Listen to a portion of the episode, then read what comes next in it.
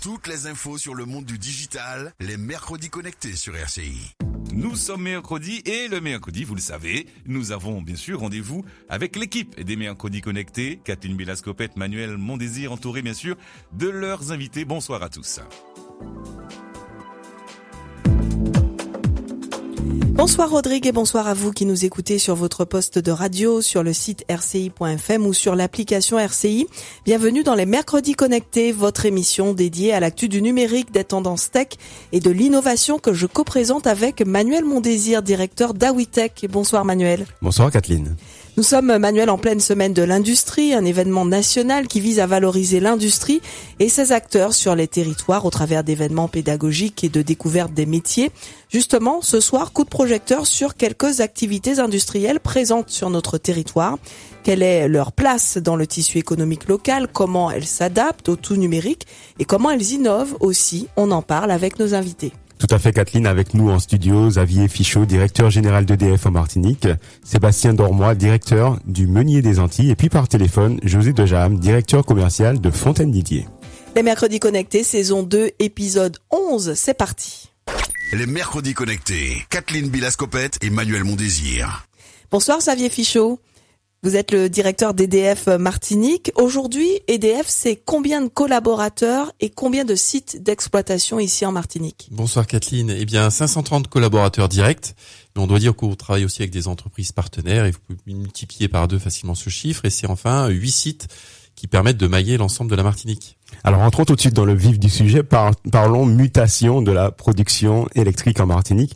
L'ambition, en tout cas sur le site web, c'est de parvenir à 100% d'énergie renouvelable en 2030. Est-ce qu'on y est? Est-ce qu'on va atteindre euh, cette, cette ambition? Alors est-ce qu'on y est? On n'y est pas encore. On est à 26% d'énergie renouvelable aujourd'hui qui est qui est produite en, Martinique. Euh, simplement vous dire qu'il y a 3-4 ans on était plutôt à 7%, donc on a déjà fait une partie du chemin. Et euh, oui, c'est l'ambition d'arriver à 2033. Alors c'est pas simplement l'ambition d'EDF, c'est l'ambition des partenaires du PTME et euh, la programmation pluriannuelle de l'énergie a cet objectif de regarder comment est-ce que nous allons produire cette électricité demain pour arriver à 100% d'énergie électrique produite à base euh, soit d'éoliennes, soit de photovoltaïque, soit de géothermie, soit de biocarburant pour arriver à avoir une empreinte carbone la plus réduite possible.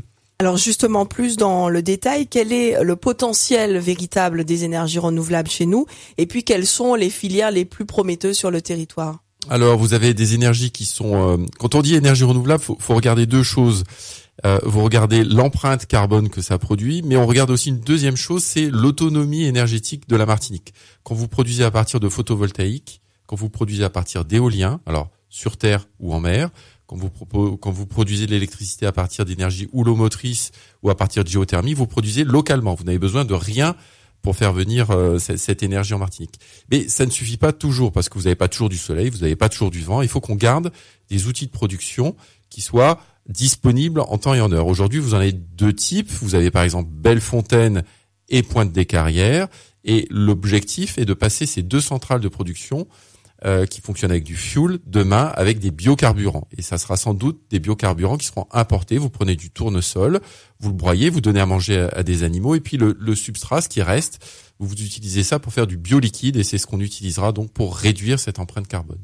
D'accord, et on, on, on est en capacité de pouvoir euh, faire ça euh, sur notre territoire très bientôt? Alors très bientôt aussi, 2030, 2033, c'est très bientôt. En tout cas, on fait des tests et on fait des tests dès l'année 2024 pour regarder de quelle manière est-ce que ces outils de production pourront passer au bioliquide. Et puis oui, dans la programmation pluriannuelle de l'énergie, encore une fois, c'est les partenaires du PTME, Programme territorial de la maîtrise de l'énergie. Vous avez l'État, vous avez l'ADEME, vous avez la collectivité territoriale de la Martinique et enfin le SMEM, le syndicat mixte d'électrification d'énergie pardon de la Martinique et EDF, les cinq partenaires qui réfléchissent à demain, eh bien à quels endroits on produira à partir d'éolien offshore, à quels endroits on produira à partir de photovoltaïque, le houlomoteur, et, et l'ensemble de, cette programmation pluriannuelle de l'énergie devrait être dévoilé premier trimestre de l'année 2024.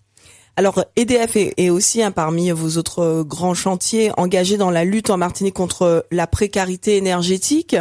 Euh, quelle est la situation actuelle et puis euh, quels sont du coup les objectifs euh, dans ce domaine? Alors vous avez raison de parler de cette, cette population parce que sur euh, euh ce, chemin de la transition énergétique, on ne veut surtout oublier personne, en particulier ces, ces, ces populations précaires.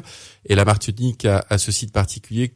Je vais prendre un chiffre. Quand vous regardez les, les chèques énergie qui sont distribués à la population martiniquaise, vous avez un client sur trois qui bénéficie de ces chèques énergie. Et euh, il s'agit que sur ce chemin de la transition énergétique, on n'oublie personne. Et tout à l'heure, je parlais de production euh, avec une empreinte carbone qui soit la plus réduite possible.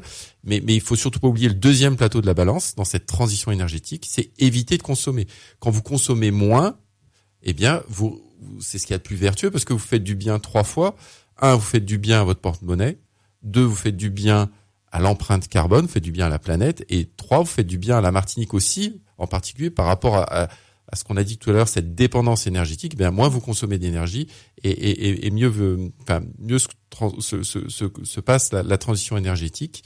Euh, et, les offres que EDF déploie autour de cette maîtrise de la demande de l'énergie, on le fait pas tout seul, on le fait avec des entreprises partenaires. Il y a 130 partenaires qui composent Agir Plus, avec lesquels on travaille pour bien isoler votre bâtiment pour euh, que vous puissiez bénéficier d'électroménagers qui consomment moins d'énergie, pour avoir des climatiseurs qui fonctionnent mieux, de l'électroménager, je l'ai dit tout à l'heure. Et puis, et puis il y a aussi des comportements sur lesquels on peut travailler. Si, par exemple, euh, bah, votre consigne, euh, la température que vous indiquez sur votre climatiseur, vous l'augmentez de 1 degré, vous gagnez 20%.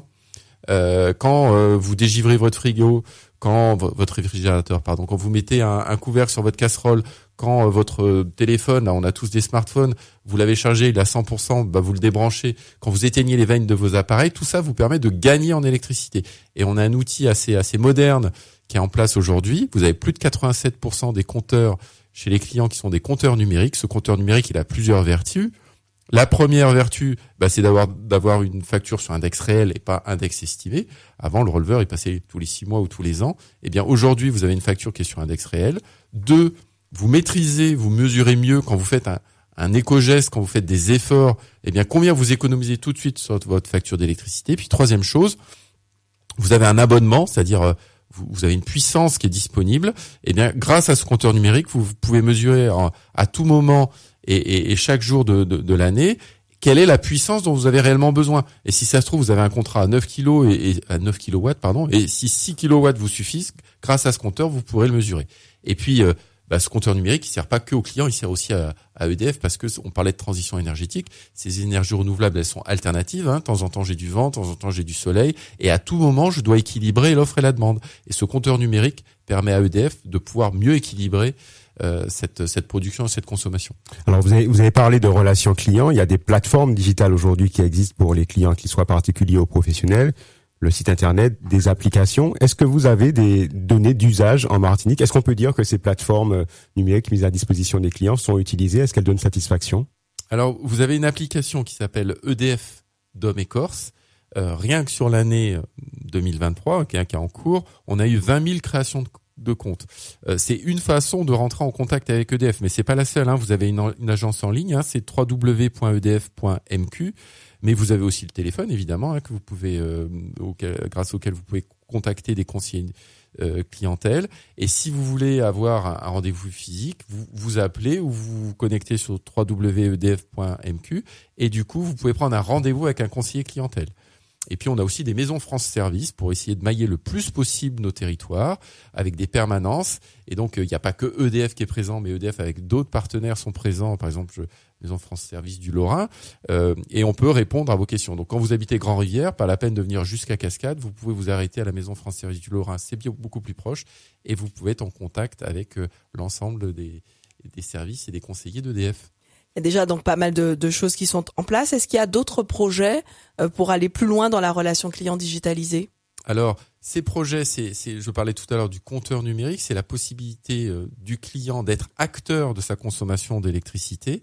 Euh, je parlais de puissance, je parlais de consommation d'électricité, mais, je vais prendre un, un cas d'usage qui arrive de plus en plus, c'est le véhicule électrique, qui peut être ou vertueux ou au contraire euh, créer des grosses difficultés euh, par rapport au réseau électrique et, par rapport euh, à votre facture d'électricité. Ce soir, là, vous rentrez, vous branchez votre véhicule électrique, et bien soit vous rajoutez un usage à déjà tous les autres usages de l'électricité, alors qu'on est à la pointe de la consommation d'électricité. Eh bien, c'est compliqué. Ça veut dire qu'EDF va devoir créer de nouveaux outils de production, va devoir créer de nouveaux réseaux d'électricité. À l'inverse, eh bien, vous branchez votre véhicule électrique, mais il charge pas tout de suite parce que 19h c'est la pointe, vous avez encore les clients qui sont au travail et puis les clients qui sont déjà chez eux. Mais à 21h, 22h, la, la consommation commence à, à diminuer. 22h, 23h, là, il y a presque plus assez de consommation. Et encore une fois, je répète qu'il faut qu'on équilibre à tout moment EDF la production et la consommation, tout simplement parce que si j'ai plus de production que de consommation, je vais tendance à avoir des surtensions. Et à l'inverse, si j'ai trop de consommation par rapport à la production, je vais écrouler le système. Et quand on est sur un, territoire isolé comme celui de la un petit territoire, c'est compliqué. Donc ce véhicule électrique, vous le branchez, mais j'ai une borne de pilotage et j'ai donc un compteur numérique qui vous permet de déclencher EDF envoie un signal et tout d'un coup vous êtes sur un usage vertueux de l'électricité puisque ce véhicule électrique va peut-être charger à 22 heures ou à 23 heures. Qu'est-ce que ça peut faire du moment que le lendemain matin à 6 heures, j'ai fait le plein de ma voiture électrique et, et là on a un usage raisonné du véhicule électrique. Très bien, alors on quitte le secteur de l'électricité pour aborder un autre secteur industriel, la production d'eau en bouteille. Nous avons normalement par téléphone José de directeur commercial de Fontaine Didier. Vous êtes bien là? Oui, bonsoir à tous. Bonsoir. Est-ce que vous pouvez nous présenter les activités de votre groupe en quelques mots? Ben, Nous sommes euh, la société d'embouteillage de l'eau minérale Didier. Nous produisons de l'eau minérale Didier, de l'eau de source, de l'eau aromatisée. Nous produisons à peu près 12 millions de cols par an. Euh, avec 38 salariés. Très bien. Alors, en quoi l'innovation technologique est au centre de votre activité aujourd'hui? Ben, En fait, l'innovation technologique, on, est un peu dans le, dans le contexte où on est déjà un peu éloigné. Donc, l'innovation technologique, on a besoin des connexions euh, très, euh, très rapides avec nos fournisseurs. Donc, éventuellement, tous les, tous les, toutes les machines sont connectées. Euh, et donc, on a, on a euh, avec nos fournisseurs euh, des, liens assez directs avec les nouvelles technologies. et donc qui sont aujourd'hui à la pointe au niveau tout ce qui est automatisme et enfin tout ce qui concerne l'embouteillage en tout cas de chez nous on est on est totalement automatisé est, lié et complètement relié avec nos fournisseurs. Et, et aujourd'hui, juste pour comprendre pour euh, des personnes qui n'y connaissent rien, sur une chaîne de production, est-ce qu'il faut quand on doit euh, gagner en productivité tout changer ou est-ce que finalement les progrès de robotisation font qu'on va ajouter par exemple des capteurs pour euh, pouvoir suivre la production en temps réel? Comment vous faites vous dans, votre groupe? Objectivement, euh, il vaut mieux tout changer. Malheureusement, alors, il y a des adaptations, il y a des, modifications, mais euh, si vraiment on veut gagner en productivité, en économie d'énergie, euh, en qualité, euh, maintenant les, choses évoluent tellement vite que les, machines sont suffisamment à, la pointe de la technologie pour, pour, euh, pour, que l'on gagne en, productivité. Donc les machines deviennent vite obsolètes aussi. Et donc, il y a quand même un turnover euh, au niveau des machines et des investissements qui sont très réguliers en termes de production. Alors, est-ce qu'au sein de votre entreprise, cette, euh, cette, notion de l'innovation et d'être toujours, vous, comme vous le, dites, à la, pointe de la technologie est un enjeu important? Est-ce qu'il y a des personnes dédiées euh, dans l'entreprise qui travaillent constamment sur ces notions d'innovation, de transition numérique, digitale pour améliorer les process? Oui, tout à fait. Bah, parce que en, tout cas, l'emballage aussi évolue, les matières premières évoluent, euh, les normes évoluent. Donc, euh, évidemment, il, faut qu'on se mette à, jour euh, régulièrement. Maintenant, c'est un travail collectif. Dans l'entreprise, on a, on a des, gens suffisamment qualifiés pour monter une usine de A à Z. Donc il faut savoir que le gouvernement euh, euh, il a l'impression qu'on reçoit des machines toutes montées, prêtes à l'emploi. Euh, c'est pas du tout comme ça que ça se passe. Les machines arrivent dans des caisses euh, avec un convoi exceptionnel, très très compliqué à, manipuler parce faut tout tirer dans une usine pour remettre tout, euh, opérationnel et que tout fonctionne. Euh, donc en fait, on n'a pas forcément besoin de, fournisseurs pour le faire. Donc nous le faisons euh, en, totalement en autonomie parfaite. Et les fournisseurs euh, viennent d'Europe évidemment et, et, et s'occupent de la mise en route des machines. Merci José Dejam pour toutes ces informations. On passe sur un autre secteur où il y a aussi beaucoup de d'enjeux, euh, toujours dans cette, euh, enfin plutôt là pour de l'agro-transformation, en particulier la fabrication de, de farine artisanale. Bonjour Sébastien Dormois. Bonjour. Alors vous, vous êtes le directeur du Meunier des Antilles. Est-ce que vous pouvez nous présenter votre structure? Le Meunier des Antilles, c'est une, structure qui a été créée il y a un peu moins de deux ans. Euh, c'est une structure 100% familiale. On a l'objectif, c'était de, créer donc une unité euh, industrielle qui vise à transformer le, blé qu'on importe en farine à destination des artisans boulangers et pâtissiers de, de l'île. Donc euh, aujourd'hui, on embauche en l'espace de, de, 18 mois, on a créé 15, 15 postes en Martinique et, et maintenant 3 en, en Guadeloupe. Vous, le savez, hein, cette émission fait le focus sur les innovations. En quoi euh, pouvez-vous dire que votre unité de production est à la pointe aujourd'hui? Alors, elle peut être, on peut considérer qu'elle est à la pointe de la technologie à différents niveaux. Bon, tout d'abord au niveau de la meunerie, euh, donc forcément c'est une usine qui est toute neuve, elle a, elle a, à peine deux ans, donc on a pu bénéficier des derniers équipements euh, euh en termes de, broyage des grains, de nettoyage du grain, etc. Euh, c'est aussi une usine qui est relativement connectée dans la mesure où on a plus d'une centaine de capteurs qui sont disséminés au travers de la, production qui nous permettent de suivre en temps réel le bon fonctionnement des machines. Ça a plusieurs intérêts. Premièrement, ça permet de, vérifier que les, machines euh, à chaque étape fonctionnent selon les consignes transmises.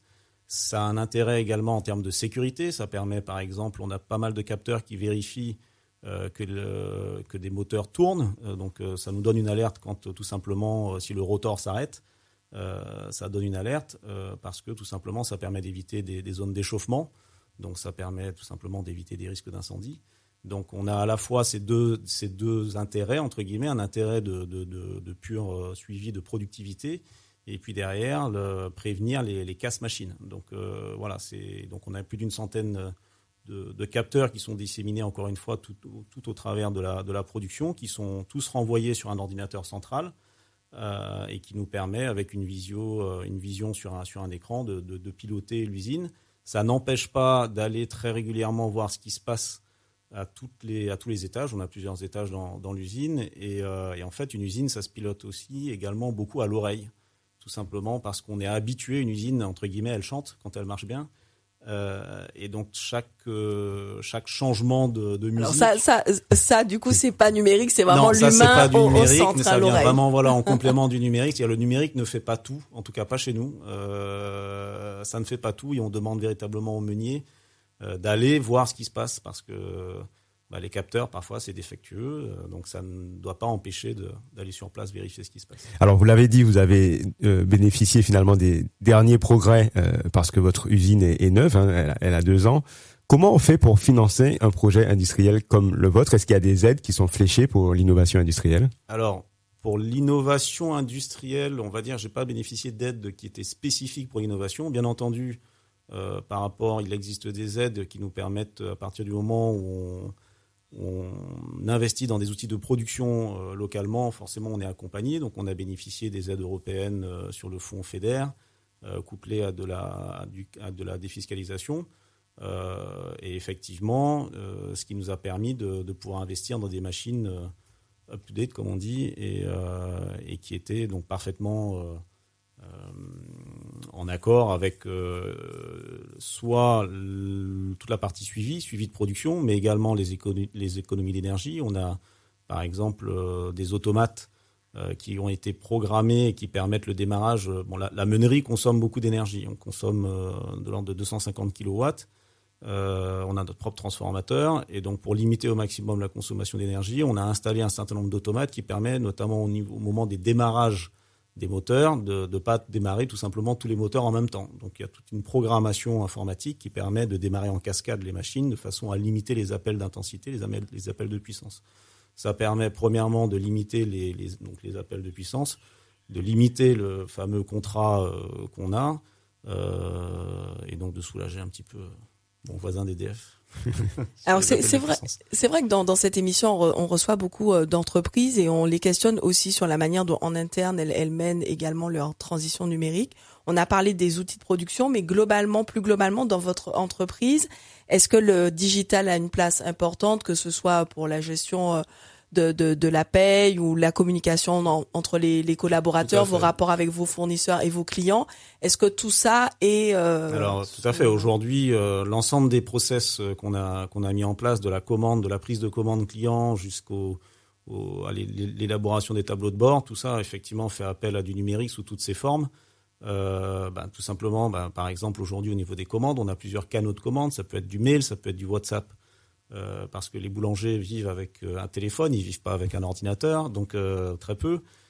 Donc effectivement, la commande par WhatsApp, c'est quelque chose qu'on a mis en place parce que ça leur facilite énormément la, tâche. Et derrière, ben, tout le suivi de, la data, en fait, c'est on accumule à travers donc le, RP qui nous permet donc le RP c'est le logiciel de gestion qui gère depuis la, commande des matières premières jusqu'à l'entrée en stock des matières fabriquées puis ensuite les ventes donc on acquiert tout au long de la vie du produit un certain nombre de données qui sont des données qui nous permettent derrière de calculer euh, nos reviens, donc de pouvoir à partir du revient avoir une bonne estimation de nos prix de vente et donc à partir des prix de vente pouvoir calculer la marge puisque encore une fois, l'entreprise vit de sa marge, donc la différence entre le prix de vente et son revient.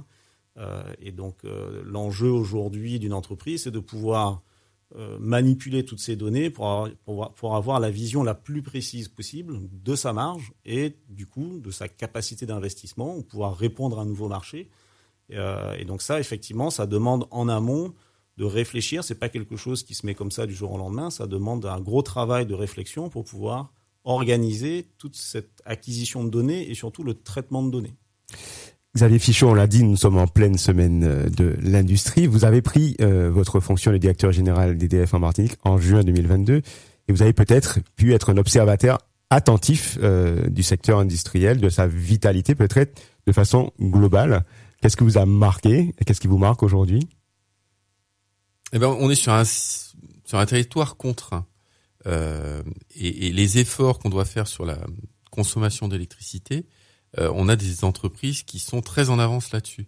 Euh, alors elles sont en avance parce qu'on elles sont, moteurs, elles ont compris l'intérêt pour elles de, de, réduire leur empreinte carbone et, et c'est bon aussi pour euh, pour leur facture d'électricité. Et puis euh, et puis on les accompagne parce que euh, le, le, coût de l'électricité en Martinique, quand vous payez votre facture, vous payez un quart de ce coût global. Et donc plutôt que vous consommiez de l'électricité, à chaque fois que moi je peux réussir à faire en sorte qu'un client économise de de, de, de l'électricité, je, je, perds moins d'argent. Enfin EDF perd moins d'argent. Et du coup tout ce qu'on peut faire pour aider les clients à moins consommer, c'est euh, en particulier euh, très dynamique sur la Martinique. On parlait de l'entreprise euh, à l'instant qui, a fait beaucoup d'efforts pour avoir des machines qui démarrent les unes après les autres pour faire en sorte que bah, leur appel de puissance soit le plus réduit possible. C'est très vertueux. On le fait avec beaucoup d'entreprises. On le fait avec des entreprises, par exemple, de, de, de supermarchés où ils ont des gros groupes froids importants et à certains moments donnés euh, je vous disais tout à l'heure, hein, quand on arrive à des pics de consommation, soit je crée un nouvel outil de production pour faire face à ce pic de consommation, ou soit au contraire, je demande au client de s'effacer. Et en Martinique, on est très vertueux là-dessus, c'est-à-dire que on passe d'un système où on faisait coller la production d'électricité à ce qu'on imaginait en consommation. L'inverse, on a une production qui est disponible, photovoltaïque, éolienne, mais aussi les centrales thermiques, et on essaie de faire coller la consommation à cette production. Et donc, par exemple, ces groupes froids s'arrêtent à certains moments donnés de, de la journée, font démarrer leur groupe électrogène pour être en appui. C'est tous ces mécanismes qu'on a en Martinique qui sont plutôt en avance par rapport à d'autres territoires, y compris par rapport à l'Hexagone.